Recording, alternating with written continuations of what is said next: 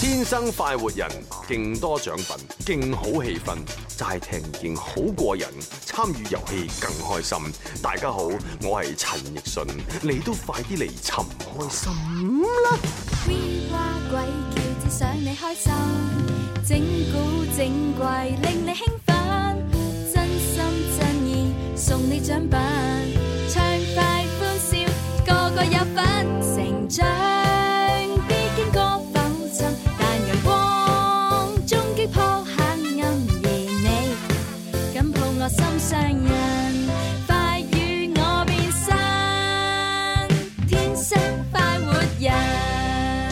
好啦，星期四天生快活人啊，直播室有朱容 啦，哈，我翻嚟啦，我係思思，有有蕭敬元、蕭公子，文文，系啦，咁啊星期四咧就本來就係情牽一線啦，咁啊但係琴日做咗啦，咁啊最主要咧都係褪翻啲時間咧，就係讓俾我哋今日嘉賓咧就係 Bobo 大師。啊哇唉，正翻嚟啦，哦以往咧就星期三嘅，咁啊係最近呢幾個星期咧都係褪咗星期四。唉，係佢工作繁忙啊嘛，我哋咪走就佢咯。真係真係多得 Bobo 豬唔少啊！做乜嘢？咁已經咁樣講喂，啦，唔係真不過係。嘢都係咁做啊，睇下邊日做咁解嘅啫，哦咁又唔係一㗎樣。㗎，我爭好遠㗎。心情唔一樣哦啊。係啊，我哋一般咧就話係肯定係咁樣做就咁樣做㗎 啦，好少會變卦嘅。係啊啦係即係唔啦。 friend 都唔會為佢變嘅，所以 Bobo 中意同我哋好 friend 嘅。誒啊主要佢地位太高啦，係啊係我哋唔哇得罪得啊！咁啊，當然啦，琴日嘅情牽一線呢，就誒分享咗兩兩封來信，咁啊都已經喺誒網絡上邊咧發布咗啦，咁樣。咁啊，第一封信呢，就相對嚟講討論呢就比較大啲，咁樣，因為大家呢都覺得咧誒一個故事當中嘅男仔同埋女仔呢，就喺婚姻嘅道路上面太草率咁樣。嗯咁啊，另外呢，誒第二封信呢，就討論太誒就比較少啲啦，因為呢，就我哋只係讀咗個開頭。嗯，系啦，咁啊後邊一大半嘅主要內容呢，其實喺節目裏邊都冇出到街嘅，係啊咁啊，所以咧呢個時候呢，各位朋友呢，就真係要嚇聽翻我哋嘅非官方上傳，係啦，再重新講三次，非官方上傳好， 非官方上傳好，非官方上傳最好，係啦，即係大家唔好成日掛住嗰啲官方上傳嗰啲係嘛，又或者唔係我哋上傳嗰啲，當然你聽嗰啲冇所謂嘅嚇，因為都係計誒點擊量噶啊嘛。咁但係呢，你想聽原汁原味呢，同埋真係我哋嗰啲彩蛋啊，所有嘢啊，你一定就係要聽非官方上傳。咁係聽非啊，官方上傳係咩途徑去聽聽咧？到咧，係啦，咁如果你話我齋係想聽琴日嗰兩封信嘅啫，咁啊大家上粵聽啦。啊，係啦， OK 咁啊粵聽上邊呢，就小弟有個專輯嘅，咁你搜索朱紅呢，就有幾個專輯，咁啊情牽一線裏邊呢，就有嗰啲故事喺度噶啦。嗯啊，咁如果你話喂唔係，我唔係淨係想聽嗰封信，我就係想聽埋你哋節目咁樣，咁我哋不厭其煩又講多幾次吓，係啦，就係、騰訊視頻啦，就係、睇我哋嘅節目重温啦，咁啊荔枝啦，誒、喜馬拉雅啦、企鵝 FM 啦，同埋呢個誒 iOS 自帶嘅播客，咁啊都可以聽到我哋節目嘅完整版，啊好多哦選擇㗎啦，同埋、記住可以下載，哦係上到呢啲平台，只要搜索 DJ 朱紅係嘛？係定係啦，係啦就咁樣就可以揾到啦。誒呃朱紅又得，DJ 朱紅又得，哦甚至乎可能天生發育人可能都得咁樣嚇。哦咁啊，但係呢，我琴日就睇到有啲聽眾留言就話：，誒點解唔選擇非官方上傳，係都要聽官方上傳，或者係唔係我哋上傳嗰啲上傳呢？點咁解咧？佢佢咧就喺度埋怨，原來呢就係話有啲時候我上傳得太 慢，哦啊係啦。咁呢個確實係我做錯嘅，啊係啦。咁啊，但係其實大部分情況呢，我都係當日就上傳㗎啦。啊哦只不過條微博呢，即係重温嘅微博，唔一定咁快就發到。啊哦你知啦一個人做唔到咁多嘢啊嘛，喂係咪先？喂，話中有話，各位弟唔兄係唔係唔係，冇冇冇冇冇，我從來要做嘅嘢都係自己做嘅， 好慘係我係唔會，我唔係唔會分俾人嘅，四個字，唔會假手於人，係啦係啦。係 自己動手豐衣足食。係啦信自己係嘛？係啊，係啊咁啊，所以呢，就有啲時候我確實係慢咗啲，但係呢，基本上都係當日上傳㗎啊啦。哦咁希望大家都可以即係多啲上去非官方上傳度睇睇啦。啊係啊，真呢係呢個係我可以留哋意歷史巨輪嘅慣性係嘛？ 正所謂有 辣有唔辣，任君歷史選擇。巨輪好似講到好長歷其史實喎，有真陣係。時係咁樣嘅事物，永遠都係正反兩面係嘅係係係嘛。你當然 自己誒一個人做晒係辛苦啲嘅，係啊係啊咁但係你起碼佢保證保證咗質量嘛，保證咗質量，係啊同埋過到自己嗰個嗰嗰嗰嗰個關嗰條 line 係咯係咪？ 所以通常呢啲咁嘅人呢，就有啲呢就好有卓越成就，啊有啲呢就唔係好掂。啊啊係 啦，咁你係屬於邊種啊？我屬於第二種唔係好掂啊係啊，未係好。掂。 你未免都太謙虛啦吧？係咪？唔係對於 對於朱紅，唔係對於阿蕭敬元嚟講咧，朱紅的確係好謙虛㗎啦。哦咁咯喎，唉，從來天降大任斯人也係嘛？你繼續講落哎去啊！你而家係苦其心志，勞其筋骨，餓其體膚，哇！真哦係我其底係啦，我其睇官都可以咁大隻，行不亂其所為。冇錯啦。 我成日讀錯後邊嗰個音嘅。 所以佢咪唔敢讀啊！即係留人翻好俾奇你講。怪，好似掘蘿蔔咁樣樣啫啊啊哦嘛。成就越大嘅蘿蔔就會越深，可能你花嘅時間同埋年月咧，亦都要越耐，係咪？啊你唔可以中途放棄啊！唔係咁大嘅蘿蔔你就攞唔到 啊！係啊，Ờ, 哦，咁啊，算啦，你哋覺得呢個啱就呢個啦。係啊係啊係啊！雖然我有唔同嘅睇法，但我唔講。唔係，其實我覺得係唔啱嘅，係啊，只不過冇辦法揾唔到一啲真係放心嘅人嘛，啊咁啊照自己做噶啦，係咪？好啦，咁啊呢個就唔講咁多啦，因為呢都有啲留言呢就必須要讀嘅，嗱，好似琴日我哋讀嗰封誒來信之後呢，就有朋友好擔心啦。哦，喺度問呢，喂，究竟 QQ 相冊嘅嗰個回收站喺邊？係啦，我要快啲去刪晒啲嘢，好驚咁樣。係啦，因為信裏邊提到係嘛，就係抄翻去回收站。咁啊，如果係知道回收站喺邊嗰啲朋友呢，就快啲提供下資料啊嚇。係。係啊哇哦琴琴日真係要激起好多朋友嘅呢個討論啊！跟住有朋友咧就去研究 QQ 嘅回收 站，跟住佢截咗圖上去咧喺呢啲討論群嗰度，佢就話咧原來 QQ 嘅唔係會員嘅回收站咧，佢嘅保質期咧係三個月嘅。哦咁如果你話充值咗好似咩白金會員啊、 咩咩 K 金會員嘅話咧，咁佢個誒回收站保質期咧都有時限嘅喎，就哦係一年嘅時唔係間，永久嘅。唔係唔係永久嘅哇，。講到 QQ 空間，唔知幾耐冇上過去啦，咁真係啊，。所以如果大家真係以前少不更事，做落啲錯事係嘛，咁啊上傳咗啲相喺上邊嘅話呢，即係除咗刪咗之外啊，一定要檢查埋回收站，唉係啦，一定要刪得乾淨。 冇錯啊如果唔係呢，又出現嗰啲情況就死啦。咪就係咯，唉何必咧？係咪先嚇？掘個坑俾自己踩，係啊咯，跟住另外呢，亦都有位聽眾叫 Lucky 嘅朋友呢，就話聽完尋日嗰封信呢，佢先終於明白到黎明之前講嘅金句係咩意思。咩意思？佢話佢係唔可以空肚食早餐，咁啊有啲邪惡。 啊呢句説話喺我哋節目裏邊講啊，另有深度啊！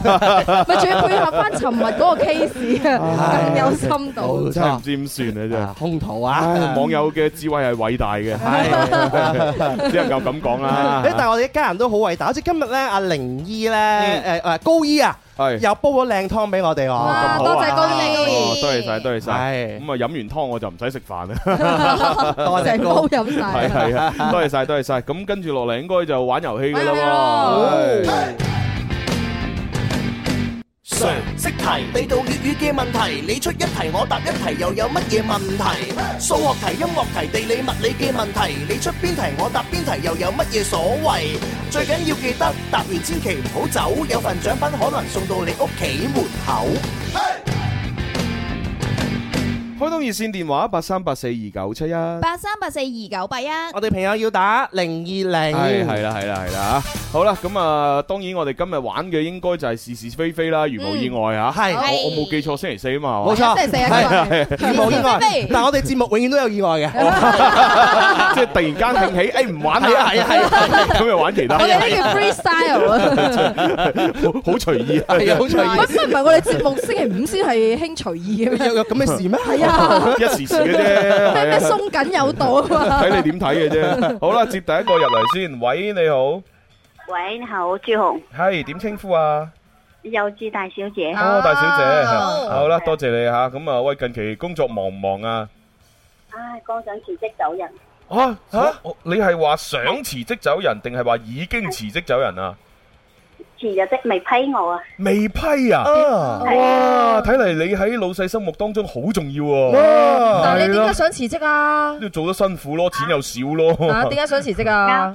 啱我想揾個更好嘅平台學下嘢。哦，好啊好啊，趁自己後生學多啲嘢嗯啦。好啦，咁啊，希望你辭職成功。辭職成功，揾到個好平台成功。係啊，心想事成，唉哪怕揾唔到好平台，最緊要辭職成功。係啊，因為你而家第你最近嘅目標就係辭職成功嘛啊，你第二個目標先係揾啊個好平台啫。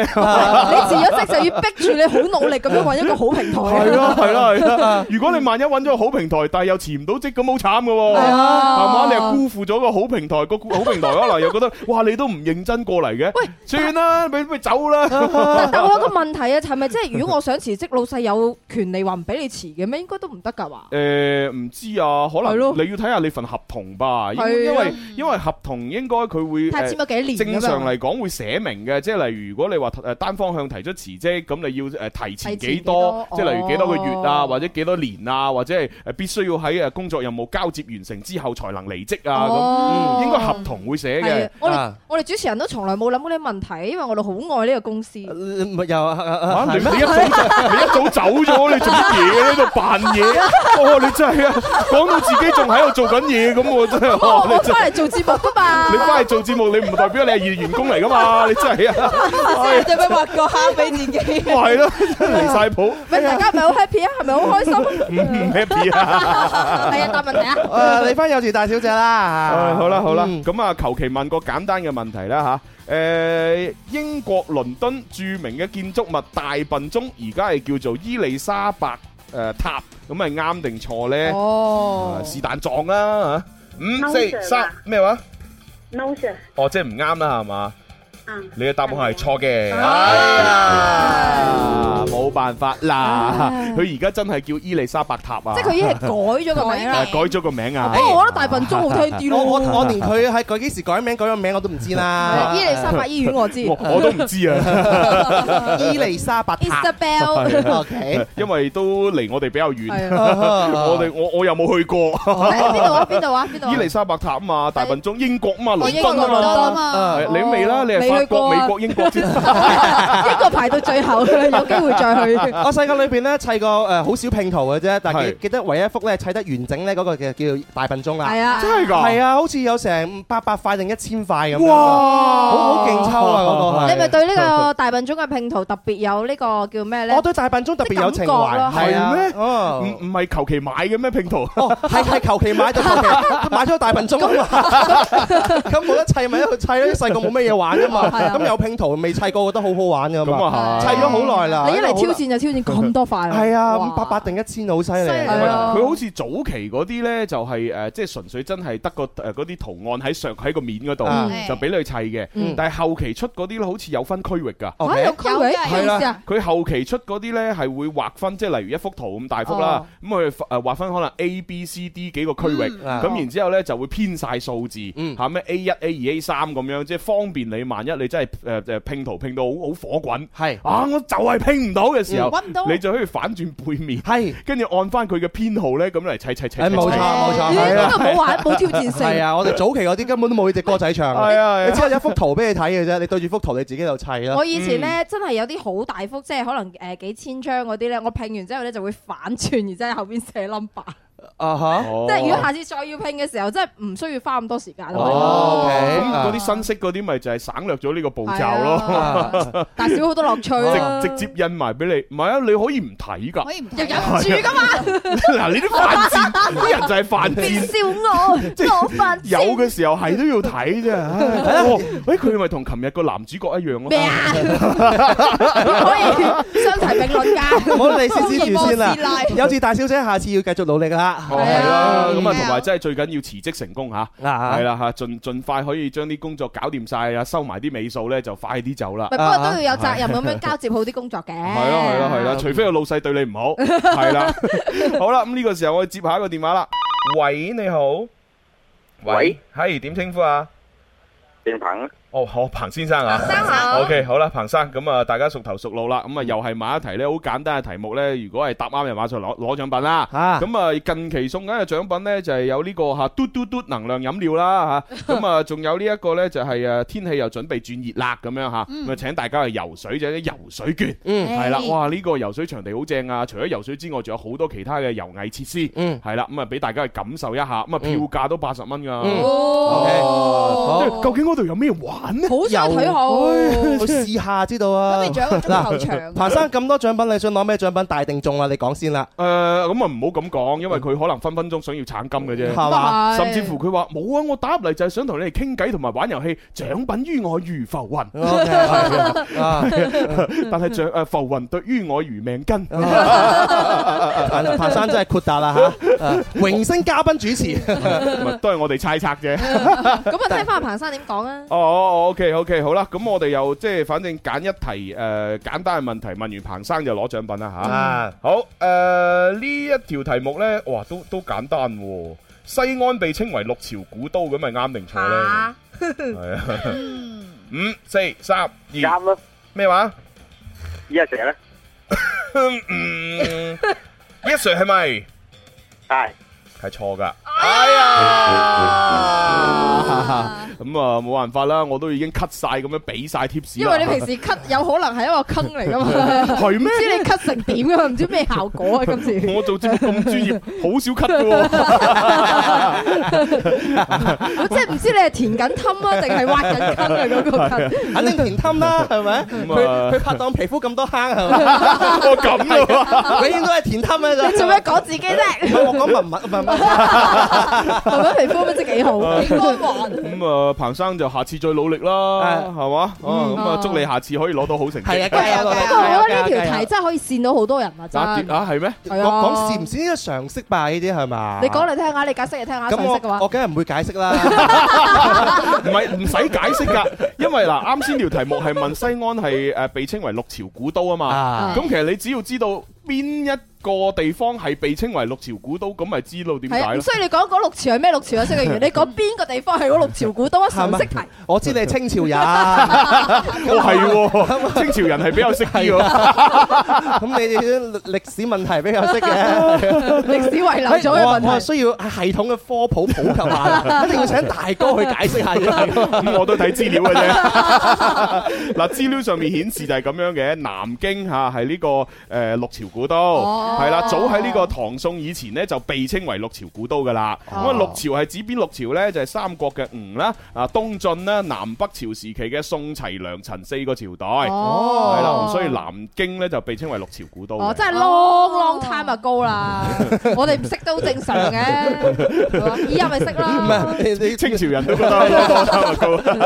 你講我唔識好正常，你冇加個地址啊。係啊係啊係啊好似大家都唔識咁樣頭先樣。我問你又唔見你答得咁型嘿，喎好多人謙虛唔講出嚟，啊因為好啦，又要接下一個電話聽眾。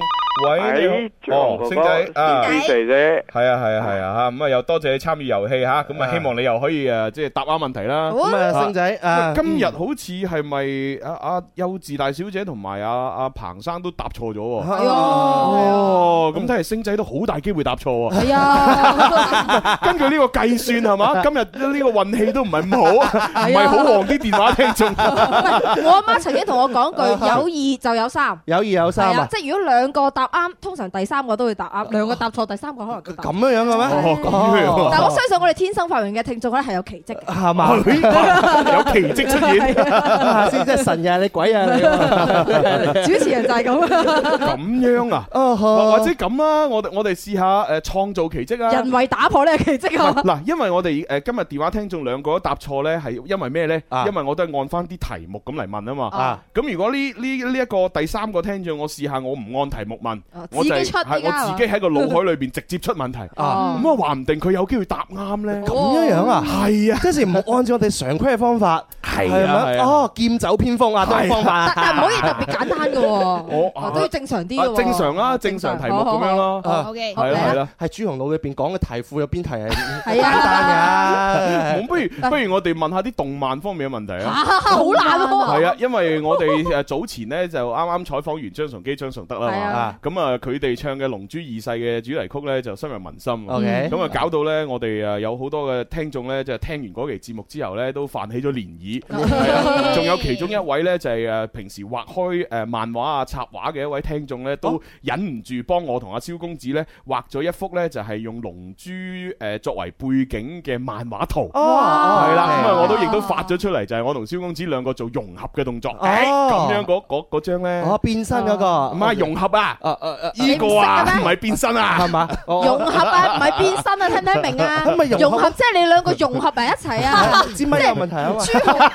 朱紅嗰啲肉同你嗰啲肉打撈埋一你齊，冇睇過龍珠，你就唔好亂咁係啊，講。咁 嚟， 係啦。咁我哋就就係食住呢個勢嚇，問阿星仔嗯啲動漫方面嘅問題。好啊咁啊，星仔啊，請聽問題咯，動漫咁啊，係啦。波唔好問呢啲啊，唔 得，睇呢啊個問。我哋邊個領域咧？會唔會係龍珠方向啊？唔問，我哋問啲大人睇嘅動漫，《大人睇啊，進擊的巨人》。死咯我聽都未聽過你梗係未哦啦，你清朝人嚟啊嘛。你聽過咩？司嘅 員哇每集都睇啊！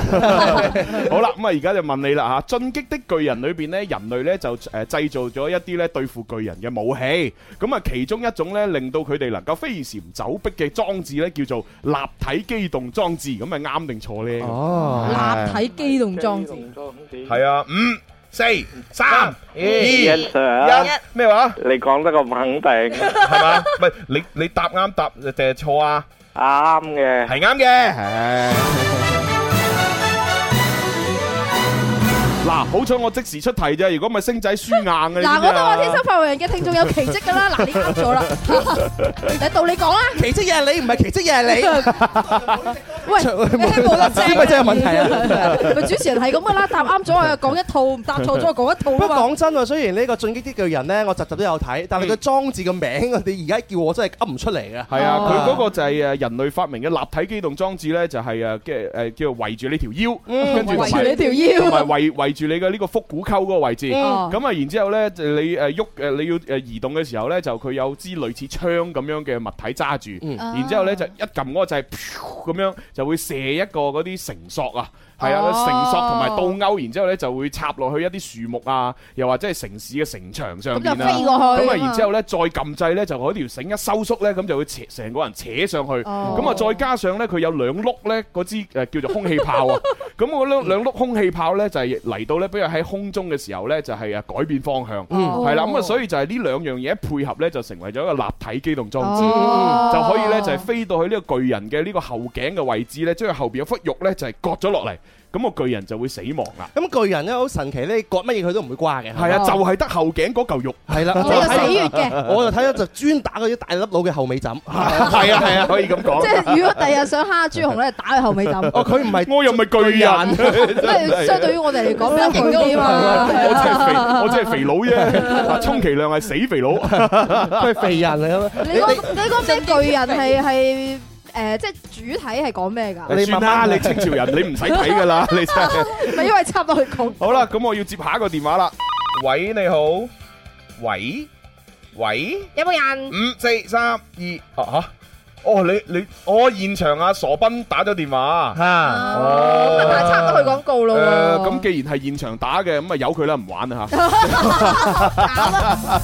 唔係講笑啫，講笑。即係我意思係話咧，去咗廣告喺廣告嘅時間先同佢玩。我哋可以 say 個 hello 再玩嘅。係，因為而家真係要去廣告啦。轉頭翻嚟，我哋有啊 Bobo 大師嘅出現。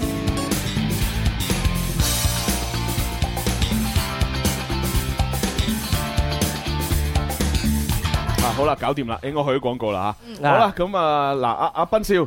嗱，記得啦，你下次呢，如果真係誒想玩遊戲呢，就可以舉手，就唔一定要打電話嘅。咁、嗯如果你真係打咗電話呢，我哋接咗你入嚟嘅時候呢，你一定要同我哋位。 你唔好話攞住部電話掟過嚟就話喂我打緊電話啊咁樣係全全誒，跟、住全世界係冇人知道你打咗係電話啊，你要㗎。位咁，我哋確保係你把聲係啦係啦我哋確保有現場嗰啲嗡嗡係 啦，聲。好啦，咁啊，由於而家已經去咗廣告啦，咁啊，斌少咧就唔使玩遊戲咧，直接送份獎品俾佢啊啦嚇。係直直接過關啦恭喜係晒係傾傾偈都慳翻。啊唔係主持人可以休息下。嚇，同埋呢個斌少咧，我提 醒你咧，記得成日離流前咧，作為一個文明嘅廣州人咧，要注意下啲聲音控制下，知唔知道啊？哦唔係唔係唔係淨係賓少嘅，仲有好多嘅，例如麼麼哒啊，或者其他嘅一啲誒誒誒誒嘅觀眾啊咁樣，即係啊你嚟到現場咧，我我知你見到我哋好興奮係嘛？係咁啊，雖然我哋又唔係咩明星啊，咁但係喺你哋心目中都有少少地位，咁所以咧一見到我哋咧就確實好興奮，我都明嘅。咁但係咧即係興奮之餘咧，你都要控制你自己音量，嗯係啦，唔好失驚誒失驚無神喺度大嗌。咪有時候我哋喺入邊都聽到你出邊 把聲。係啊係啊係啊，因為咁樣呢，其實呢，第一好影響你自己嘅，嗯係啊，第二呢，好影響到現場做生意嘅朋友，係啊第三呢，其實好影響我，嗯係啊，因為呢，即係誒我我每去到一個地方，你跟住我去到嗰個地方，然之後做呢啲咁嘅行為呢，就令到好多人都覺得啊，原來朱紅呢，呃誒誒誒追隨佢嘅聽眾呢，個個都係咁冇素質嘅，係啦，咁啊即係證明我亦都冇素質，嗯咁當然我冇素質呢個梗㗎啦。黐線咁但係我都希望咧，我啲聽眾咧可以比較有素質地培養翻我嘅素質，咁我先至可以咧喺誒公開嘅地方啊同大家見面嘛。啊，係啦，既既然係成日支持我哋啦， 應該做個榜樣好唔好？係啦係啦係由啦而家開始啦嚇。係啦，雖然知啊雖然我知我講完你哋都可能照照照常噶啦，但係我都希望你可以改啊啦。唔好照相，仲照相啊！監督下你哋啊！阿何生，你監督下佢哋 啦，好唔好啊？等大家一家人討論起上嚟嘅話，啊，作為我哋一家人咧，係面上有光啊嘛。係啊，而家我哋成塊面都黑晒，同阿娟差唔多。咁啊，我哋用愛心説實 話啦，又唔好用阿何生，唔好用鬧嘅，又唔好用態度太 差嘅。唉，係是但啦吓，咁啊一切順其自然，誒呃有則改之，無則加勉咁。就哦咁話啦。咁而家我哋做咩咧？而家梗係聽廣告啦，哎好啊梗係休息下啦，唔通仲喺度吹水咩？哦，咁啊，咁講多個乜嘢啦？哦好啊好啊係唉啊！講多個天生快活 人快活寶貝系列活嗯動少兒才藝比賽係啊！今個星期六啊，二三月二十三號將會喺保利廣場嗰度舉行嘅。哇，係好嘢喎！你你哦係做評委喎？哦，冇錯，小弟不才，好嘢好嘢好嘢！係 啦，係喺嗰度做一個少兒比賽嘅評委，正啊 正啊分分鐘做完嗰個評委之後，想三翻個喎。哦啊冇可能 啦，好似你咁其實有咩？ 關我事，機會微啲。但係當晚當日咧，有好多小朋友咧表演好多才藝啦，例如咧 cosplay 啦、芭蕾舞啦、民族舞啦、綜合舞蹈可啦能，街舞都得噶。可能會有係啊啊好嘢好，嘢係好啦嘢。記住啦，下下午三點鐘開波啊！好啊，咁啊，啊如果有興趣咧，就過去睇啦嚇。咁啊，因為商場嚟嘅，大家唔使盤門票啊，係啊係啊佢直接行過去望啊，係噶啊啦。好活動嚇。好，聽廣告。天生快活人，祝願節目充滿快活正能量，喺新嘅一年有更多新聽眾，獎品獎金越送越大份。大家好，我係張智霖。 Yeah. Ready. Ready. Ready. 又到咗食飯時間，唔好掛住食，我哋一齊玩。每日中午都唔簡單，小嘅先生，請問你開邊飯？有粵語，有音樂，仲有九百個遊戲陪你玩。而家就要做好準備，點止食飯咁簡單？九九三，好音樂再出發，九九三，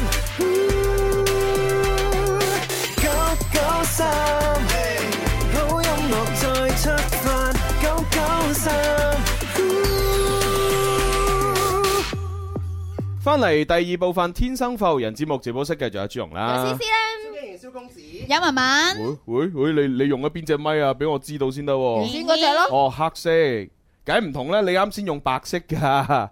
好啦好啦，咁啊，而家試下咪先啦，睇下大家係咪都有聲。係，大家好，我係劉德華。啊，OK，係啦，但係大家都有聲啦。好啦，咁啊，我哋熱身完咗呢，就開始要正式做節目啦，咁樣吓。咁啊，因為呢 Bobo 大師啊出現咗咯噃，唉，打個招呼啦。 Hello，大家好，我係塔羅牌會長 Bobo。係，唉咁啊嗱，我琴晚咧就將嗰個誒誒，我哋琴日情情感一的故線事嚇裏邊嘅第一封嘅來信咧，都發咗俾阿 Bobo 豬，嗯咁啊，然之後同佢講，喂呢件事咧就可唔可以提煉成一個話題咧？咁啊，就係今日嘅星座話題啊咁樣，Ừ. 嗯咁啊，Bobo 豬話 OK 咁樣吓。咁所以呢，我哋今日星座話題呢，就稍後話你知啊。我哋一講，因為因為我哋去星座之前呢，就要讀下呢個誒婷婷嘅留言嚇。阿婷婷呢就話咁嘅，琴晚呢睇咗一篇文章，咁啊內容呢大概就係呢一個男人呢就誒即係令兩個女人呢就同時懷孕咁樣。咁啊哦睇完呢個故事之後呢，令到佢呢徹夜難眠 Ừ. 啊！佢呢就覺得哇一直喺度感慨啊，呢個男人點可以咁衰㗎嚇？佢佢令誒誒誒同時同兩個人喺埋一齊，究竟咁係咩概念啊？唉，不過呢啲都唔係重點嚇、重點呢係我聽咗你哋節目之後呢，竟然明白食早餐係咩意思。我覺得我覺得我好似俾你哋教壞咗啊，佢個人佢真係，我哋冇教壞點你點。會教壞咧？係咪？係咪佢唔聽我哋節目，佢就唔會食早餐啦？係咯，嗱，婷婷，我點解一定要讀你嘅留言呢？我就要話俾大家聽，大家千祈唔好有咁嘅誤會。咩誤會？因為食早餐呢樣嘢唔係我教你啊嘅，係啦，係每一個人係你自己會去食 嘅。咁我只不過教教識你用一個好好好好文隱晦啊誒嗯係啦，好好婉轉嘅方式係嘛嚇，即係亦都一啲都唔尷尬嘅方式嚟到表達呢種事 情係嘛。其實你唔係學壞，你係學好咗。嗱，你試下你你出去啦，嗰啲唔聽我哋節目嗰啲人，佢講食早餐啊食誒講到好粗俗嘅，係啊係嘛女仔可以保護自己。係啦，係嘛？你係覺得好我硬 意嘅。我哋唔同啊，我哋食早餐幾文雅， 啊食個中式早餐，中式早食英式早餐，係嘛？啊幾正啊，唔同噶嘛呢啲啊！你出邊啲人可能就用好多其他嘅嘢，我覺得我哋哦做節目最大嘅成就係發明咗食早餐呢個詞彙啊，真係真係 令到成件事好文明。啊！我哋因為真係發起咗好多嘅漣漪係喎。啊啊小肥雞髀又留言喎，講咩 Ờ. 啊佢話咧今日係世界森林日，由種樹變成森林咧，僅需九日，係嘛呢邊又唔快啊！哦啊哈！啊今日係三月二十一號啊！今日係森林日咩？今日唔係春分咩？今日春分係春分咩？係嘛？春分係嘛？哦真哦嗯係唔知 啊！同埋佢話巨人呢啲咁有內涵嘅動畫咧，唔係好啱思思你睇喎。係咩？ 係有有內涵又咩內涵啊啱。咁思思中適合睇乜嘢啊？誒，我其實仲係停哦，咩啊停留喺天線得得 B 嘅年代， 應該 係啊。為咩美少女戰士啊 嗰啲啦。我啲太深奧啊，唔啱你睇好啊，耐冇睇過動漫呢啲嘢啦，誒係嘛？係啊，好啦，我哋不如唔好講啲題外話啦，就開始星座啦。真係好啊好啊。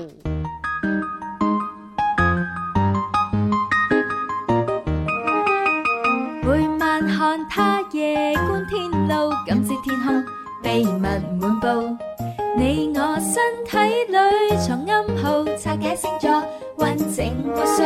Where can we touch the stars? There is a channel station you. 今日我哋嘅星座話題係承接住琴日情意一線嗰封信呢，就會嘅分析一下十二星座裏邊呢，有邊啲星座係比較介意另一半嘅過去，嗯啊有邊啲星座係比較唔介意，覺得冇所謂啊，嘅，係啊係係啊。啊，即係人有八種係啦係係啦咪？星座都有唔同類型嘅性格係嘅。啦啊，到底邊啲星座特別介意咧？咁係啊，咪等阿 Bobo 豬嚟分析噶咯喎。揭曉咯喎係啊，你咁我係哋先 從講唔介意先啦，哦唔介意係啊啦啊，唔介意，我哋簡單啲講下嗯，我哋一陣間詳細講，我好介意， OK OK，可以 好啊可以好啊 好啊好啊好啊因為唔介意都冇問題啦，唔介意都唔使講啦，係啦，冇咩好講啦，都已經啊係嘛，咁咁啊喺你嘅嘅總結裏邊咧，有邊幾個星座係唔介意嘅咧？Ờ, Ờ, 樣咁首先咧，如果誒你愛一個人或者你好中意一個人嘅時候咧，咁當對方成日睇前度或者發現前度嘅信息嘅時候咧，嗯咁肯定或多或少咧，自己心情係唔係咁好嘅。係係係咁但係當然亦都有一部分人咧會好豁出去嘅。嗯咁你有前度，我都有啫。啊你有未必夠我多添 係啦，係啦，咁可能大家都有前度啊。哦咁你同你前度聯繫，我就同我前度聯繫啊。係咯 哦，咁樣啊。好 fair 啊呢 啲嘢。咁我哋又有誒，今日會講翻三個星座唔係咁介意嘅。哦，三個，係係係。 第三位，咁首先有我哋嘅誒火象星座噶啦嗯嗯，嗯射手座。哦射手座射手座係啦，因為 OK 射手座本身就會比較花心啦，哦咁啊係同埋會中意靚仔啦，哦靚女啦，係啦。即係佢佢自己都咁花嘅情況之下，就唔介意人哋花啦。啊同埋點解？因為射手座對愛情嘅追求咧係精神上嘅領 域嘅。啊，精哦係啦神上即冇錯，係即係誒精神層次上嘅。哦，咁靈佢魂佢就佢就可以同好多個人同時有精神交流啦。係啦。啊咁所以其實佢都唔係好介意。哦，咁即係金錢上同肉體上，佢哋就唔介意哎係好咩嘅嗬。誒，我哋先唔好講呢個主 題，大家會亂嘅。呢個係另外一個主題係啦，大家會亂嘅。哦我哋先講。精神層面啊，啦花心射手座啊唔，OK 介意嘅啊係啦唔好介意嘅咁啊跟跟住第二個係嘛？佢算唔算係最唔介意第一 位啊？唔係呢個第三位，我第三位 你會做緊節目㗎？咩啫？我個朋友可能啱啱扭開收音 機嘛。我哋會講三個係嗯唔介意伴侶過去嘅星座。 OK，啊係啦，咁大家係咪好似好開心咁咧？ 係啊，係啊，希朱紅望自己而家諗緊有冇自己 份咧，有冇摩羯座份咧？我呢個可能冇啊係冇嘅，係啊係啦哦，因為冇嘅摩羯座係會介懷嘅，但係佢唔出聲，哦係啦，悶騷嘛係啦，摩唔出聲羯座代表冇事嚇，係嘛？摩羯座佢係不嬲都唔出聲嘅喎。係啦咁你點樣分析摩羯座邊啲嘢佢係介意嘅咧？誒，我覺得關於物質。安全感嗯、價值觀同埋權利，摩羯座會好睇重嘅。哦你講晒㗎咯喎，其實呃唔係㗎，你要要講到關於佢自己私人嘢，或者你要講到關於情感上面嘅嘢咧，誒唔一定㗎。但反而可能關於安全感、錢銀嘅嘢，哦摩羯座土象星座係會介意嘅。哦，不如揾一期專門開闢啊，如何和摩羯座 好更更好地相處咁樣。 就十二期咁樣 啊，幾個月咁樣一個季 度，講唔晒。咁啊期摩羯座一期相遇咗嘛？唉太拖沓啦係啊我哋講翻第二位啦，最唔介意嘅星座係第係啦二個。第二個咧，亦都係火象星哦座嘅。嗯咁你會發覺火象星座咧，會經常都會有呢啲誒入榜嘅。咁入因為榜火因為火象星座亦都係嚟得快同埋去得快，哦係啦。咁呢個唔介意嘅第二位就係白羊座。哦白羊咁座所以亦都會有啲人會覺得白羊座嘅人咧唔會咁小氣嗯嘅，大氣嘅。誒，呃同埋佢哋會誒玩起身，或者一齊拍拖，或者一齊做事啊嗯，或者一齊誒公司開會啊。嗯咁佢哋都會屬於情緒，可能呢一刻嬲咗之後就冇事咯。嗯咁所以都係會來得快去得快。哦，即係劃火柴 啦，係啦。誒，我要學咗個名詞喎，除咗食早餐之外，哎捱不大，捱不大啊嘛，係啊，咩來得快，完得快，早午晚劃火柴。啊你林 Sir 係白羊座嘅係啊林喎， Sir 你思思係啊你咁熟林 Sir，佢係咪啲咁嘅人？啊我記得有一次咧喺節目裏邊咧，我唔知講錯啲乜嘢咧，佢好惡咁樣鬧咗我啊，即係林 Sir 以前咧拉咪咁就鬧人嘅啦嘛。啊咁然之後咧，不過可能佢都意識到自己惡咗啲，咁啊啊喺完咪之後咧就，唉，其實我頭先咧就唔係真心惡哦嘅，即係我突然間嚟嚟火火 咁樣誒，你唔好介意啊咁樣哦咯。咁咁嗰陣時你係點樣答佢啊？唔出聲咯唔。 緊要，唔緊要，OK 啊 OK。唔 啊可以點講下次繼續嚟過。咁囂啊嘅，正常應該係我話。做得錯咗係啊啊！，正常應該話啊，我知錯噶啦，啊啊係咯，係 哎 OK 啊，我知係你鬧錯我 啊我啊，OK 㗎，人冇問題㗎呢啲嘢，係嘛？你知錯就得啦，係嘛？ 好似好似靚坤，哇啊真啊係我想問下，好似思思咁咁百厭咪啊成日俾林 Sir 鬧正常啊啦。我表白我想問，我問朱紅，朱紅你咁乖係咪？咁多年嚟，喂林 Sir 真係有冇咁樣鬧過你㗎？考咗朱紅咁做唔啱啊唔！係有啊有嘅，但係但係肯定唔會好似 C C 咁咯，Ờ, 啊因為我犯嘅錯應該相對嚟講冇咁低級，我諗。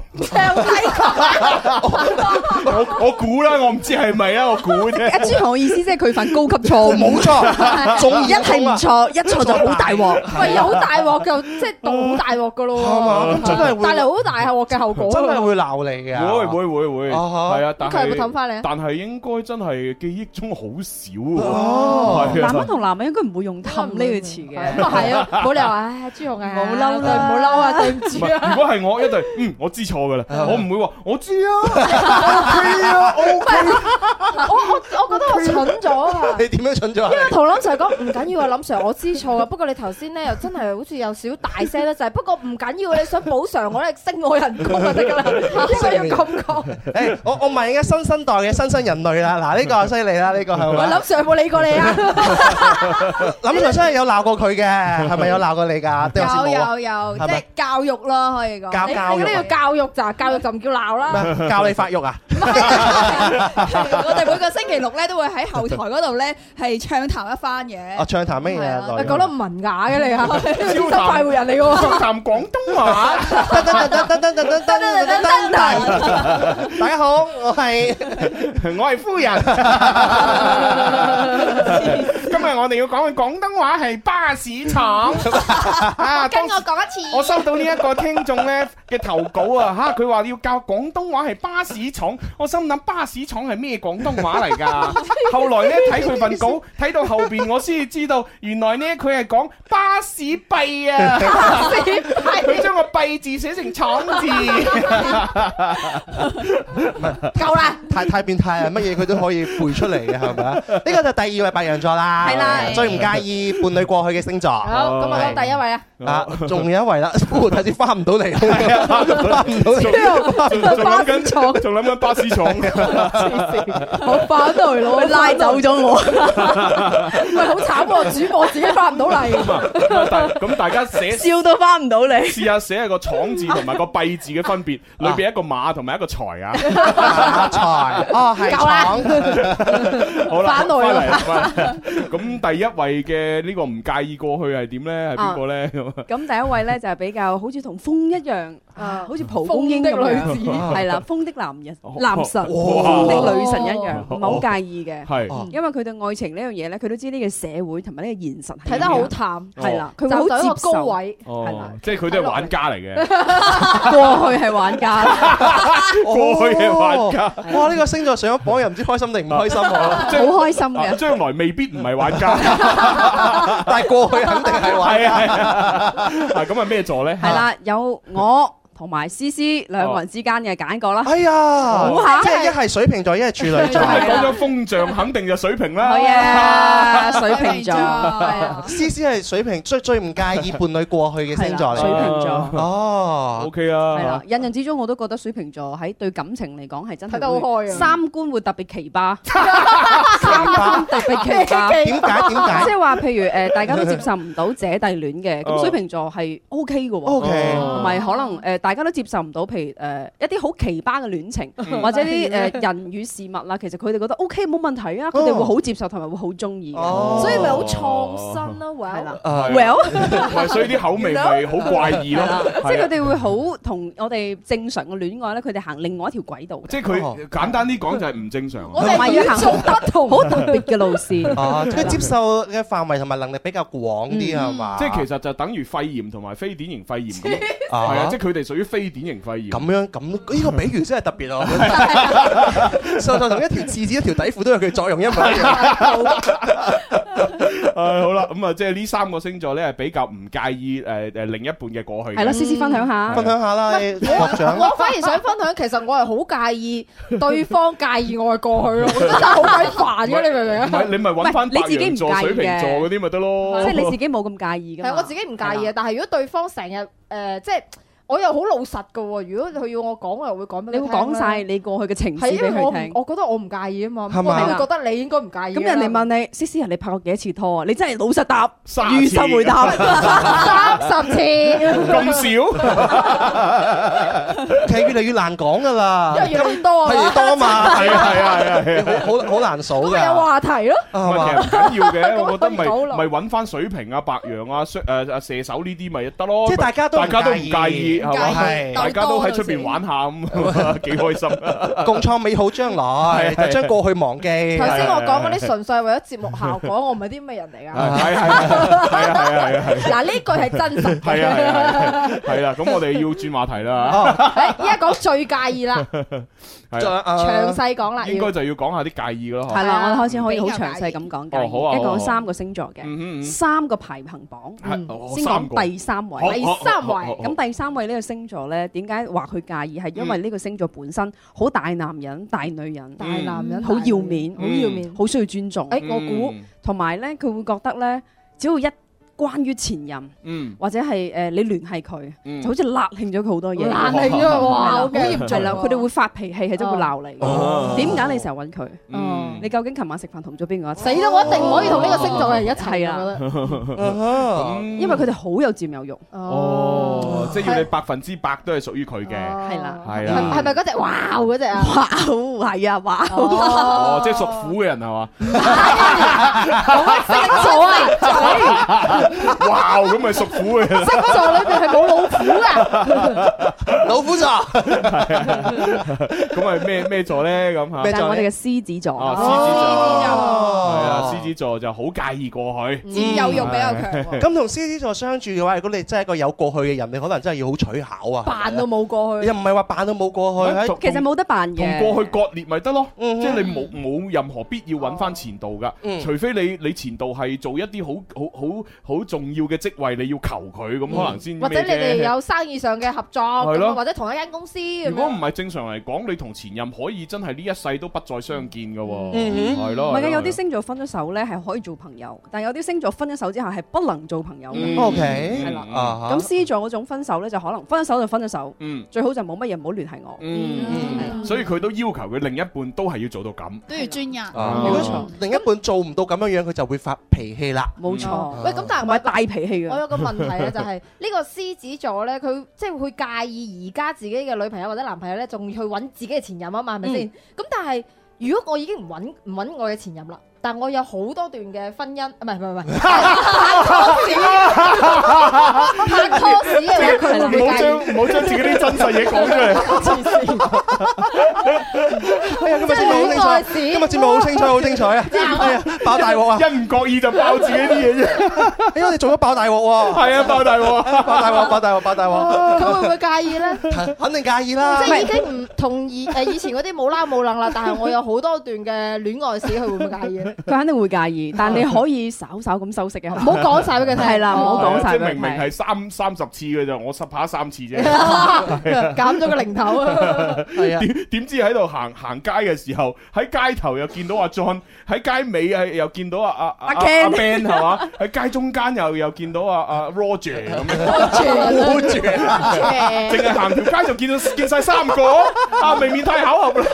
我我要聽你同 Roger 嘅情史。冇啊，跟住 Roger 咪話：，誒，喂，你喺呢條街識咁多人嘅，我哋去第二條街又識下，睇又冇人識嘅。點知第二條街又 Richard，阿 Richard 又出嚟， 跟住阿 Simon 又嚟啦，跟住又多咗個威文咁啊！真係唔知哦點算。 OK 啦，即係如果你同獅子座嘅朋友拍拖嘅話咧，嗰啲過去情節要注意啦，係要要修飾下啦。啊係咯係咯係咯但係獅子座都係排第三位嘅喎。咁啊，第二位咩個咧？哇！咁我哋講第二位先第啦二位唔知點算。喂，你哋兩個未入榜噶，朱紅。可能分分鐘啊我中中可能間係間。啊，話唔定入榜都唔出奇啊。啊嗯咁第二位點解會話佢介意咧？嗯因為佢好敏感，哦敏感佢會好守護佢嘅家庭，哦佢好驚俾人破壞，哦咁同埋佢會好缺安全 Ờ. 感。哦咁所以當呢個星座可能知道咗自己嘅另一半會成日揾前任嘅時候咧嗯，其實佢哋會非常忐忑不安。哦，即係缺乏安全感。係啦，但係佢哋唔會出聲嘅喎，哦唔會係啦表達，噏埋噏埋係啦，好似宮鬥劇咁其中一個角色哇落毒害你，你都唔知佢邊個哇咁恐怖 啊！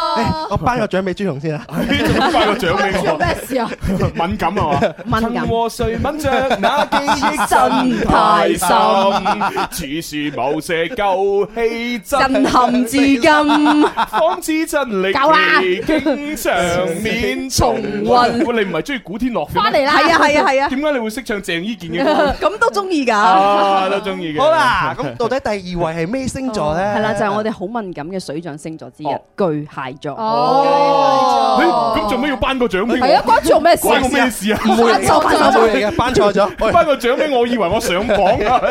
我巨蟹座係啦，哇，巨蟹座咁恐怖㗎，敏感啊！但係佢係仲唔係好男人、好先生、好女係啊，人。係啊，嗰個係咁所以佢咪會特別敏感哦咯。你唔可以咁容易刺激佢。哦，即係坦誠佢唔相算係嗰種好強勢嘅星座，但係佢對於感情咧真係好細膩嗰啲人。係啦，啱啱嘅獅子座咧係真係會嘈交嘅。係咯咁巨蟹座就可能唔出聲，但係唔會喺暗中觀察你喺度做緊咩。但係唔出聲先最恐怖，係啊因為恐怖啊因為唔出聲咧，佢就會好似個波咁咧，自己越積積越埋多，積越埋積越積埋多，咁有一日肯定會爆。嗯係但係獅子助呢啲呢，起碼佢每日都放 棄，每日啊每日每日同你嘈啊嘛。咪每日爆咗一個，然之後又，然之後第日又爆。啊嗰種暴力叫冷暴力咧，其實仲 hurt 㗎，仲 hurt 你嘅心㗎。係咯係啊咁所以同巨蟹座嘅朋友嘅要話，小心啦你真係要好坦誠定還是唔坦誠 咧？真係過馬路要小心，要坦誠，要要坦誠，係啦。哦，喂咁咪唔係喎？如果坦誠咁，你話俾佢聽之前有三十段咁，咁可能係佢相相處一齊嘅時候嘅時間，哦同埋相處喺埋一齊自己伴侶與伴侶之間嘅溝通呢部分要坦誠。 哦，即係例如例如你真係唔覺意嚇，即係喺工作上遇到你前度，嗯咁可能真係因為工作關係要出嚟飲杯咖啡食餐飯，咁你可能都唔好呃佢。啊 OK 你話嗱誒，我真係做嘢，但係呢個唔知點解咁啱係係係前度，係佢唉我都唔想啊！我已經諗諗住叫第二個同事接手，但係啲同事咧又冇我咁嘅能力喎，咪由我做落去啦，係咪咁樣？係咪咁樣講啊咧？冇咁嘅能力喎，冇冇冇咁嘅能力，你冇辦法啦，係咪先？係啊係啊！如果我係你女朋友，我話你知唔知個醜字寫？飽死啊！唉，好啦，咁啊，即係呢個就係巨蟹座要注意嘅，啊，唔係係同巨蟹座一齊要注意嘅嘢啦。嗯係啦啊咁啊，跟住到最後一個第一位噶啦噃。係啦，第一位係真係會介意㗎，啊同埋出晒名會呷醋，會呷醋會唔會講出嚟嗯會計較嗯，同埋你會睇得出佢係呷醋，係啦呷醋嘅，哦同埋睇得出佢係有事嘅，有事係啦。哦，然之後你問佢，喂，你做咩啊？咩事啊？冇事啊，都話 冇咯，係啊煩煩嘅啫。係啊係，喂，唔係喎，你明明有事，冇啊，嗰啲冇事即係有事。邊個呢咩星座？估下俾我哋又同埋呢，星座咧會有報復心態。哦有有報復係啦啊。咁若果你真係俾佢知道咗，你過去出邊真係會拈花惹草嗯，曾經做過壞事嘅 話，咁嚇佢一曾經定會都會啊係啦，會嗯報復你，哦但唔係即刻。 哦係啦仲要唔係即刻唔係即刻。 啊即係仲有哦計謀無㗎喎。數曾經陪伴我的人，誒唔唱啦，誒你繼續，啊你繼續。係咪條尾有個槓嗰個啊？嗰個唔係鋼嚟喎，嗰個係嗰嗰個叫尾針嚟嘅喎，嗰個針係啲針嚟嘅唔喎係。常識差少少，唔好怪佢啊啦。係咪嗰個啊？係啦， 哦，天蝎座，天蝎 座，哦，即係捐哦咦，阿娟原來咁噶，啊拍拖嘅時候咁咁唔怕 IMAX 用好乾淨啊，我冇乜經驗。但 M S 好敏水啊，而家你有問水 問水啊好似差幾個馬位啦，已經係。已經換咗啦，換咗係啦，換咗啦你又知嘅梗係知啦，我有同阿傾阿娟傾密偈哦㗎。咁你爆佢大鑊啊！係啦好大鑊係啦喎！換咗啦，我哋都唔知阿娟換係咪阿娟係 嘛？啊喺入邊，佢而家要走出嚟喎。換咗啦， 喂，係咪係咪換咗咖啡 貓啊？換咗啦。咁點辦咧？咁如果你真係有過去嘅情史，係咯對方又冇係係咯摩誒天蠍座，咁而你你又好愛佢係啊喎，咁點點應對算啊？我覺得同誒天蝎座一齊咧，係絕對嘅精神上嘅交流嚟嗯㗎，哼係啦，即係話同埋佢哋亦都會好注重肉體上嘅交流，肉體係啦，哦因為天蝎座係有關於誒佢哋喺啊食早餐呢方面係特別感興趣，即係兩手特別感興趣， 兩樣嘢都要嘅。係哦啦，精神交流同埋食早餐嘅交流。哦，OK，即係當咁但係點應對 咧？係啦，其實對於佢應對佢嘅話咧，只要你哋成日見面就得㗎成啦。日食早餐就得㗎啦。我係交流啦講我係講見面啊嚇，咪見面咯係啦成日經常見面。成日食早餐，有邊個滿足佢邊個頂得順啊？真誒，係，你頂唔順啫。我係頂唔順啊！公子個樣變咗 啊！我喺度諗一個問題啊，即係例如如果對方係咩天蝎座嘅，咁佢又同好似 C C 水瓶座咁啊誠實、咁即係咁坦白嘅星座嘅人拍拖，咁其實咧就比較慘噶喎。死得啦係咯，你咩都講晒出嚟啊嘛。係啊思思從今以後，從今日開始就唔會咁坦白㗎啦。 咁咪開始隱藏啊！ 隱隱係啦誒，我我就要再採訪下誒幾位啦，好似朱紅咁。點解你成日都採訪我哋，然之後你唔爆你自己啲嘢咧？咁永遠都有個主持人噶嘛，係啊。啊你話俾我聽你採訪嘅問題，然之後我問 翻你。誒，啊朱紅，你會唔會即係坦白過去嘅情史啊？如果拍拖嘅話， 誒肯定唔會啦，啊會嘅係啊係啊，啊即係無論我點樣坦白，一定會收息嘅，啊係即係除非你話此時此刻你問我而家嘅狀態咁樣，咁可能就冇問題嘅嗯。但係一問我過去嘅話呢，無論我點樣真實都好，一定要收息嘅，啊哈嗯係啊，冇理由喂百分之百講晒你聽，冇可能啊！啊係啊，真係都為咗以後嘅幸福啊嘛。梗係啦梗係啦啊我要問 Bobo 大師啦，係係啦。到你 啊！不過大師唔好答佢啫。你會唔會嗱？其實我都會收息咯，係咯，一句講晒嚇。係啊緊要啊講係繼續講啦過繼續講咯，係咯。係啊 Bobo 大師啊，你啦，你會唔會即係對過去嘅感情會唔會好坦白咁話晒俾？ 會㗎，我話俾大家聽，我好中意古天樂㗎。 我哋之間永遠都有個第三者㗎。呢種都係修飾一 種啦。係啊係啊，係啊誒唔緊要啊！我哋唔問阿蕭，我哋問 Bobo 大師，係雙魚座嘅 人咧係會唔會話俾對方知佢自己過去嘅？會會絕對會嘅，一定會講嘅好坦白講嘅，哦一定要講自己情史嘅。因為如果唔係佢覺得冇話題啦。 同埋咧，唔講過去嘅情史，佢會好驚誒現任唔能夠理解佢。哦，即係佢會話俾你聽，以前點解我會分手？係啦，嗱，你係唔好再犯呢個錯誤啦。哦係啦係啦係啦哦我得想啦，我唔使問你啊我。有時好驚 Bobo 大師嘅係， 好似咩都知咁樣樣嘅，唉真係啦到你啦到你啦，黐線係啊，我絕對唔會修飾啦。問咩咩星座話唔記得？處女座咯處女座都會好坦白咁講嘅，啊哦係但係都會介意對方嘅誒情史咯，即係自己又要講自己百分之一百講晒出嚟，但係又接受唔到對方嘅。 即係只能夠接受佢比較遠啲嘅情史， 即係近距離啲嘅情史就唔可以接受，哦即係比如係咯，最近發生啊你啊誒前幾個月分咗手嗰啲，我唔可以接受，哦，係啊即。係佢真係前幾個月分咗手先同你喺埋一齊嘅，邊個啊你唔好俾人哋嘅坑踩啦 係咪？哦哦哦，佢最近穩定嘛？穩定，收入好穩定嘅，係嘛係啊，總之結婚啊，擺酒啊，唔會少你嗰份啦，唔使咁多。唉， 唔好啊！結婚啊，擺酒唔好揾我啊！ 想做人情啊！係啊，你你你你知我支出咁龐大啊， 係無無謂增加支出啊！好明白晒係啦，咁啊啊誒轉頭翻嚟咧就誒會有一封來信咧又要讀咧，就等阿 Bobo 之後幫佢分析下。解係碼啊係啊係啊，咁啊就就係希望啊，即係因為我我睇完嗰封信咧，就覺得咧我都唔知有啲咩方法可以幫佢啦。 哇嗯無能為力喎咁啊朱紅都但但係咧就阿 Bobo 豬呢啲做開諮詢嘅咧，就應該佢就諗到好多方法嘅。嗱啊因為喺佢嘅客戶裏邊一定都有啲人係會咁樣，係啊，咁啊到時睇下有啲咩好方法啊嚇。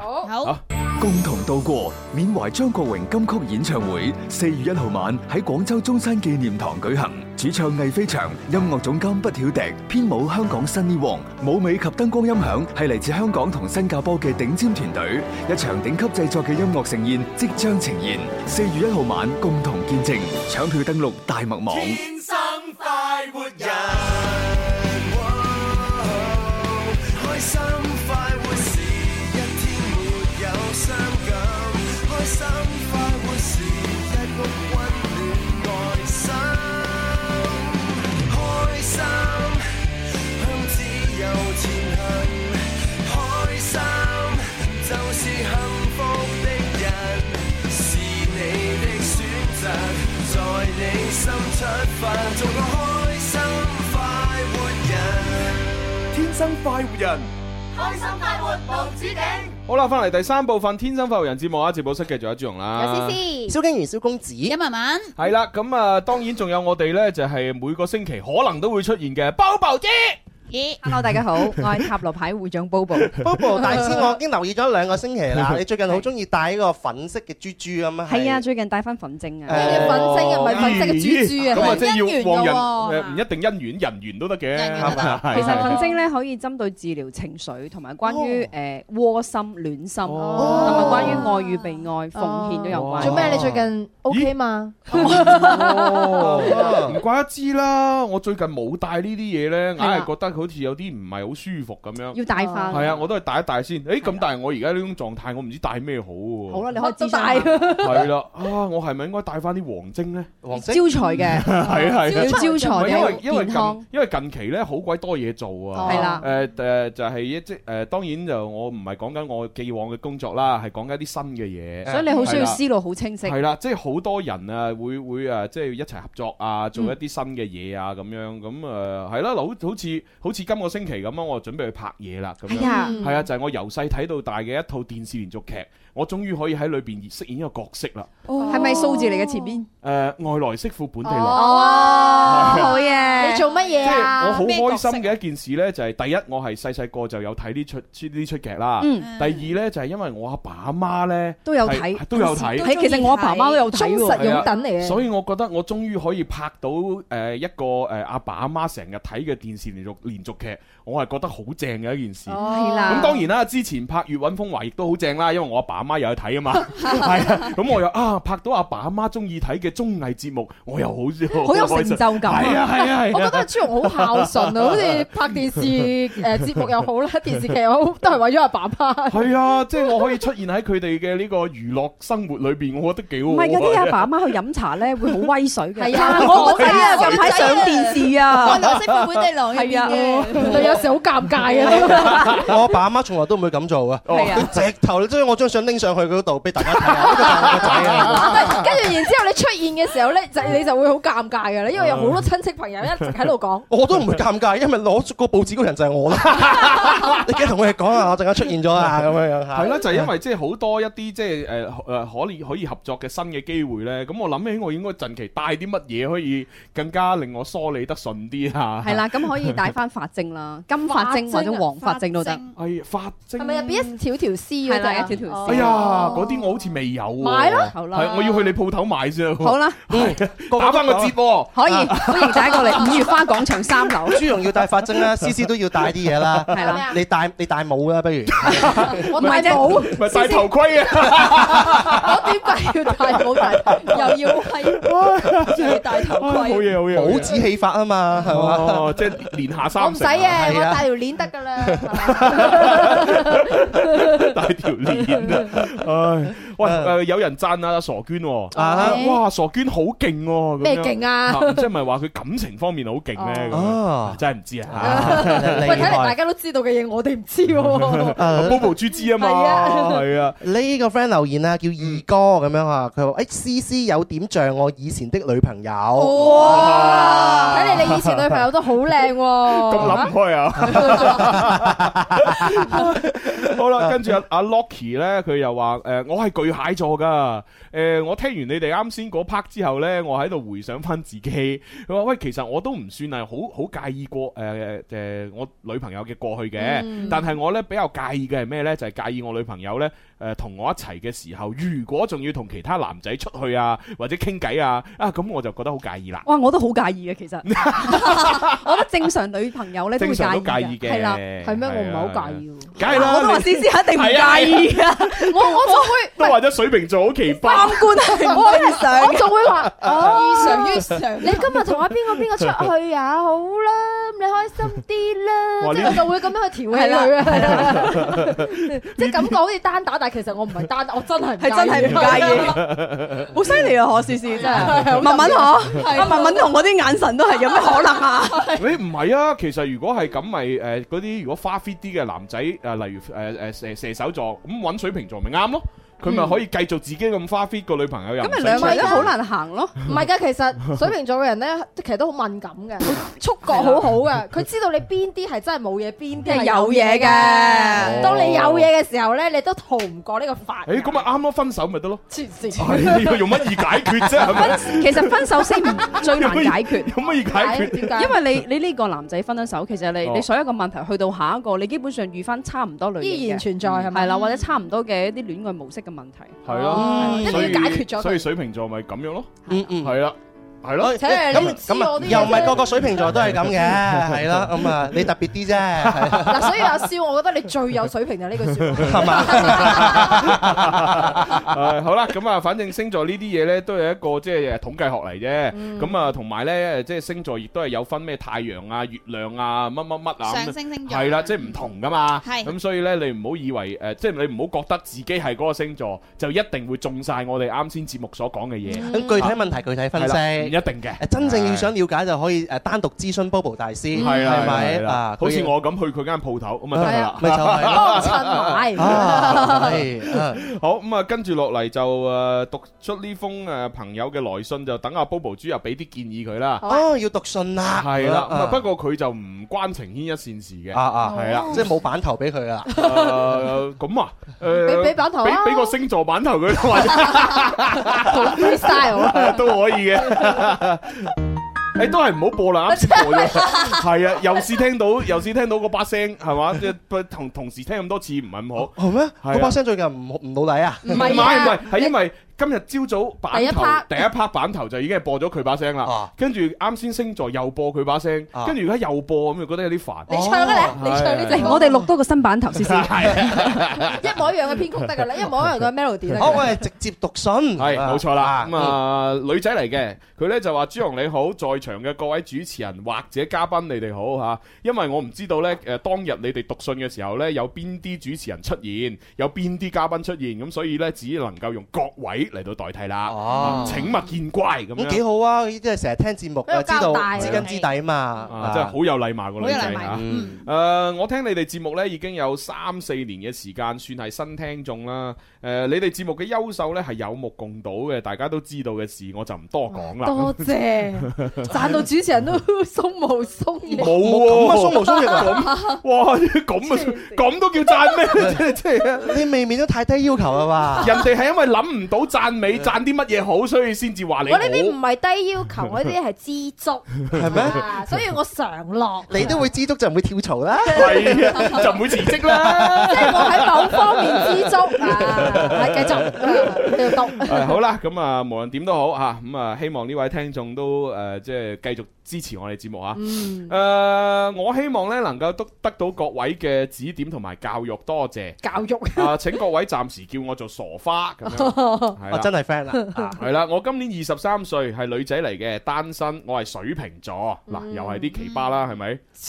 唔係按照啱先嘅星座嚟講吓，我唔係話呢個女仔奇葩。O 啊 K 吓就係水瓶座，啊一個呢喺誒即係一一個打工一族咁樣。誒、呃我發私信俾你哋呢，唔係因為我有感情嘅問題，而係呢，我而家覺得我嘅人生呢好迷茫啊！我成日都睇唔清我自己，我好討厭我自己嘅膽小怕事，我好在乎人哋嘅睇法，我成日呢都諗太多太多嘅嘢，我超級容易面紅啊，又超級容易緊張，一面紅呢，我就會覺得好慘啦，因為我覺得呢，人哋會睇出我面紅，咁人哋肯定會覺得我呢就喺度諗緊啲衰嘢啦咁。嗯然之後呢，誒、我誒、呃我本來想同人哋講嘅説話呢，我就講唔出口啦咁樣。哦哇！即即都幾奇怪喎，嗯係嘛？即係見到啲陌生人，可能有啲嘢想講，然之後好緊嗯張，然之後面紅，一面紅佢就覺得，哎呀，我塊面咁紅，人哋見到啦，見到啦，肯定以為我有啲乜嘢啦。哎呀，咁我又唔想講啦咁。啊，我我係好理解佢。 其實我都會我我經歷過佢嘅階段啊。 咁犀利啊！真係啊！我以前細個嗯讀書嘅話，俾老師最驚係俾老師點名起身講問題，一上咩都唔識講噶，係啊，都係嗰個階段。哦咁咪因為唔識啫 係嘛？哦，咁一嚟係唔識啦，二嚟蠢啦，三嚟真係怕醜嘛。咁係啊我哦咁樣啊樣，比較內斂啊。哦，好，咁啊，繼繼續啦吓。 我好討厭我自己唔識幽默，我覺得我自己呢，呃誒誒方方面面都誒比不上人哋。嗱，我又唔識化妝啦，唔識打扮啦，我又好唔中意我而家做緊嘅呢份工作啦。 但係就係因為呢，我始終呢唔敢出去闖啊，我唔敢跳出自己嘅安全區、舒適區啊，每日呢都處於好悲觀嘅狀態咁樣。身邊嘅朋友呢，誒、呃、誒、大部分都有好嘅去向啦，而我呢，依然都係留喺原地。呢一點呢，令令到我更加之恨我自己咁樣。哦，即係身邊啲朋友都出去闖，就有翻事業啦，咁有成就啦。咁佢呢，就留翻喺嗰度呢，就日復一日做住一份呢佢唔中意嘅工作。Ờ. 嗯 哦啊，OK。今年呢，因為我好想轉行啊，但係我又唔知道轉邊一行好喎、咁於是就諗住讀一個培訓班啦、哎呀，但係我真係好憎我自己以前呢冇存錢啊，啊 而且因為我家庭環境又唔算太好，我根本都冇多餘嘅錢可以存，咁所以就冇錢讀呢個培訓班啊啦。Ừ. 嗯最後呢，諗嚟諗去呢，唉，算啦，我都係乖乖地繼續上班啦。因為呢啲迷茫、呢啲無奈、呢啲問題，我喊咗好多日啊！我好耐都未開心過啦。今年呢，我仲變得更加之孤獨啊！我覺得我就嚟抑鬱啦。以前呢，我聽你哋節目嘅時候呢，我都笑得好大聲嘅。而家呢，我點聽呢，我都笑唔出啦咁樣。係咪節目退步咗？應該係啊， 我都應該係。係啦所以其實唔係你抑鬱，係我哋係我哋節目做得唔好。係啦，應該我哋檢討，係啊要屈到我哋屈，啊係咪？係啦係啦係啦，嗱，所以以佢一開始點解諗唔到嘢讚我哋咧啊？就因為我哋節目做得差。 係啦，係啊係啦，咁問題根結就唔喺佢度嘛。係係啊，咁我只能夠喺度同啊呢位傻花講聲對唔住， 對唔住，係我都唔想傷啊！係係對唔住即係做節目呢啲嘢係嘛，都係誒講狀態嚇，又講準備係嘛，咁有啲時候狀態差啲，做得差咗咯，嚇對唔住啦。誒所以你唔好呢個叫傻花係咪？唔好咁怪責自己。唔好將我哋嘅錯係啊誤嚟到去唔係懲罰你啊！係啦係啦，你一錯千錯萬錯係都係我我哋哋嘅錯錯啊唔關你事嘅。嗯哼啊，真係嗯好繼續啦嚇！我身邊嘅朋友呢，就同我講，其實我都係一個好好嘅人嚟嘅，就係諗嘢諗得太多。我其實自己亦都知道我咁樣落去係唔得嘅，但我唔知道點算啊！我唔知道應該做咩好啊！誒、我時不時都好努力咁誒勸自己要開心啲。啊，開心啲，開心啲，開心啲，但係效果唔明嗯顯啊！如果佢真係咁樣樣，係肯定開心唔到 啦，係咪？十五二十開心晒，係嘛邊會咁易開心啊？真係啊！OK，誒、開呃心唔到，誒睇下先。而家呢係凌晨嘅三點啦，啊我都瞓唔着。我鼓起勇氣呢，就誒、發咗呢一條誒微博私信俾你，寫得好凌亂，亦都好囉嗦，請諒解。我希望呢，你哋誒呃能夠開導一下我。仲有啊，朱紅，你可唔可以幫我解釋一下呢？點解我會咁容易面紅嘅呢？我面紅呢係紅得好誇張嗰種喎、其實我內心呢都都都冇諗啲乜嘢嘅，但係唔知點解塊面一下子就變紅啦。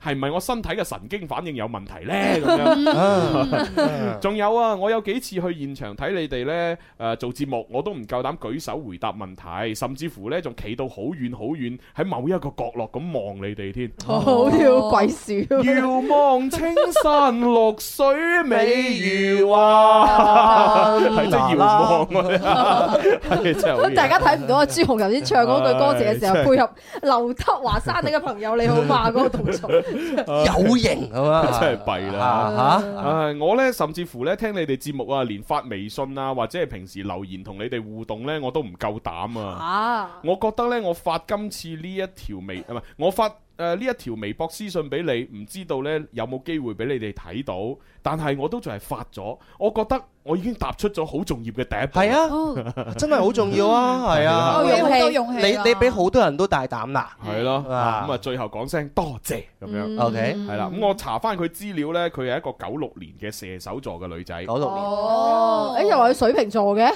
哦，咁即係佢。哦，佢佢佢微博嘅資料即係錯咗啦。 OK 哦係啦，因為佢微博資料係寫住九六年，跟住呢就係射手座咁樣。 OK，哦，啊咁但係實際上佢係水瓶，咁會唔會其實佢可能又係新歷舊歷呢？啊哈即係例如佢本來係舊歷嘅生日，然之後就填咗落個微博嗰度。哦有可能啊係啦，係然之後就變咗係射手座，嗯但係新歷嘅生日其實呢就係水瓶座，會唔會係咁呢？我哋查資料就喺資料上面睇啫，咁佢都係咯係喺咯文字上面講自己係水瓶座 啦，咁應該水瓶座啦但係點解我覺得佢一啲都唔似水瓶座嘅？啊哈啊咁水瓶座都有好多人噶嘛，係啊，唔唔係個性格唔係個個唔奇葩咁啊，我哋睇下保護大師咯。係啦，喂嗱，真係點樣幫下佢呢？因為佢一，我就覺得佢可能就比較內向啦，嗯比較細膽啦。誒，或者我先解釋咗佢話咩面紅嘅嗰件事先啦哦嗯。面紅呢，其實就唔係話你身體有問題嘅，我覺得可能係你自己嗰個好容易緊張你嗰個應激反應太激嗯啦。係啦，哦即係其實每一個人遇到一啲誒誒重要嘅事情或者怕嘅事情嘅時候呢，都會影響誒、呃自己嘅誒、呃身體裏邊嘅誒交感神經同埋副交感神經。咁樣影響到呢啲神經嘅時候呢，就會令到你嘅身體嘅一啲腺體呢嗯會分泌激素出嚟，嗯啊，亦即係誒香港嗰邊成日講嘅荷爾蒙。咁、嗯分泌咗呢啲激素之後呢，就會作用喺你身體唔同部位嘅受體，嗯係啦、咁啊，然之後呢，作用喺受體之後呢，就會對應翻有反應，即係例如係你面紅啊，或者出汗啊，嗯或者係呢個皮膚嘅嗰啲咩樹毛肌嘅收縮，即係動起晒啲樹毛誒哦啲啲嗰啲毛啊，誒、又或者係突然間啲肌肉會收縮嘅力量增加啊，哦係啦、即係例如腎上腺誒誒素一高嘅時候，咁你呢就發覺好似成個超人咁樣，啊突然間跑又跑得快啲，啊即係搬嘢又搬得大力啲嚇，呢啲都係激素作用於受體嘅影響。咁可能係因為你自己呢，就太過喺呢方面係太激得滯，嗯係啦、影響係個神經敏感啲。哦，係激係係誒是這晚夜色嘛， 係你我目的啦， 係你的我的眼色角色是搞啦多麼極黐像有哦啊 OK 係啦，咁我呢個就我解釋到啦。啊係嘛但係至於點樣走出誒舒適區啊，點樣走出安全範圍啊，點樣可以令到你誒大膽啲啊？呢個就睇下 Bobo 豬啦。 Bobo 大師講之前咧，我講少少嘢啫嚇。哎呀你真 係好臭啊 Bobo 大師嗱，佢肯定結案陳詞 㗎啦，係咪？係結案陳詞佢講 咗基本上冇我哋什麼事㗎啦，係嘛？ Uh-huh 咁我盡量講下我自己都係叫做半個過來人啦，講下我點樣走出咗我熱前嘅舒適圈，大家真係唔知道啊！佢好似咁我咁厚顏無恥啦，係咪 啊？講嘢滔滔不絕係咪啊？文思泉湧，成個詩人咁樣樣。唔係，係街頭 詩人。私人同街頭私人差好遠啊， 兩個 level。其實我話俾大家知，我讀書嘅年 代咧，完全同我而家係兩個人嚟係係嘅。我讀書嘅時候真係成個鵪鶉咁樣樣啊 㗎。你成日翻講，我最驚咧就係上課嘅時候俾老師點名咧，起身答問題。嗯一嚟唔識答，二嚟嘅話都唔知點樣樣去表達啊哦。就算你識問題嘅答案咧，你隻腳都喺度震哦嗯嘅，成日喺度震，喺度震，喺度震，嗯直到我高考嘅時候受咩咧。刺激咧？成個人變 咗。就係我高考失敗 啦，哎 即係高考成績唔係唔係咁好嘅分數啊哦係咪哦哦跟住去咗一個全新嘅大學裏邊，跟住嗰陣時候呢，因為係環境造成我自己嘅一個人啦，我就俾自己講啦，我過去由細到大都係同足球傾偈嘅，同足球玩嗯一足球為伴，冇乜誒冇朋友嘅冇冇朋友，冇娛啊交流樂，又冇遊戲機，乜都冇嘅。咁到到大學，我會唔會想嘗試自己改變下呢？所以就打機啦，開始。啊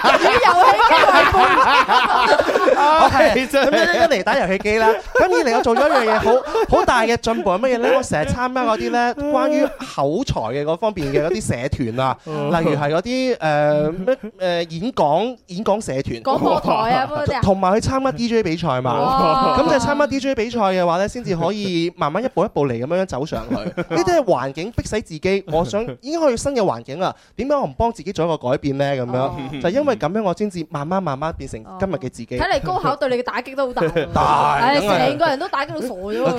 唔係啊，而而家幾精靈啊！ 如果唔 係，如果唔係，而家就唔會咁沉迷打機啊！如果唔係你嘅性格變成咁，而家就變咗一個鵪鶉主持人啦。仲仲要嗰啲嗰啲遊戲機，各各個牌子、各個型號都買一部。 我哋係用手機打㗎咋。仲啲遊戲機仲要多到擺喺屋企，唔 都發毛。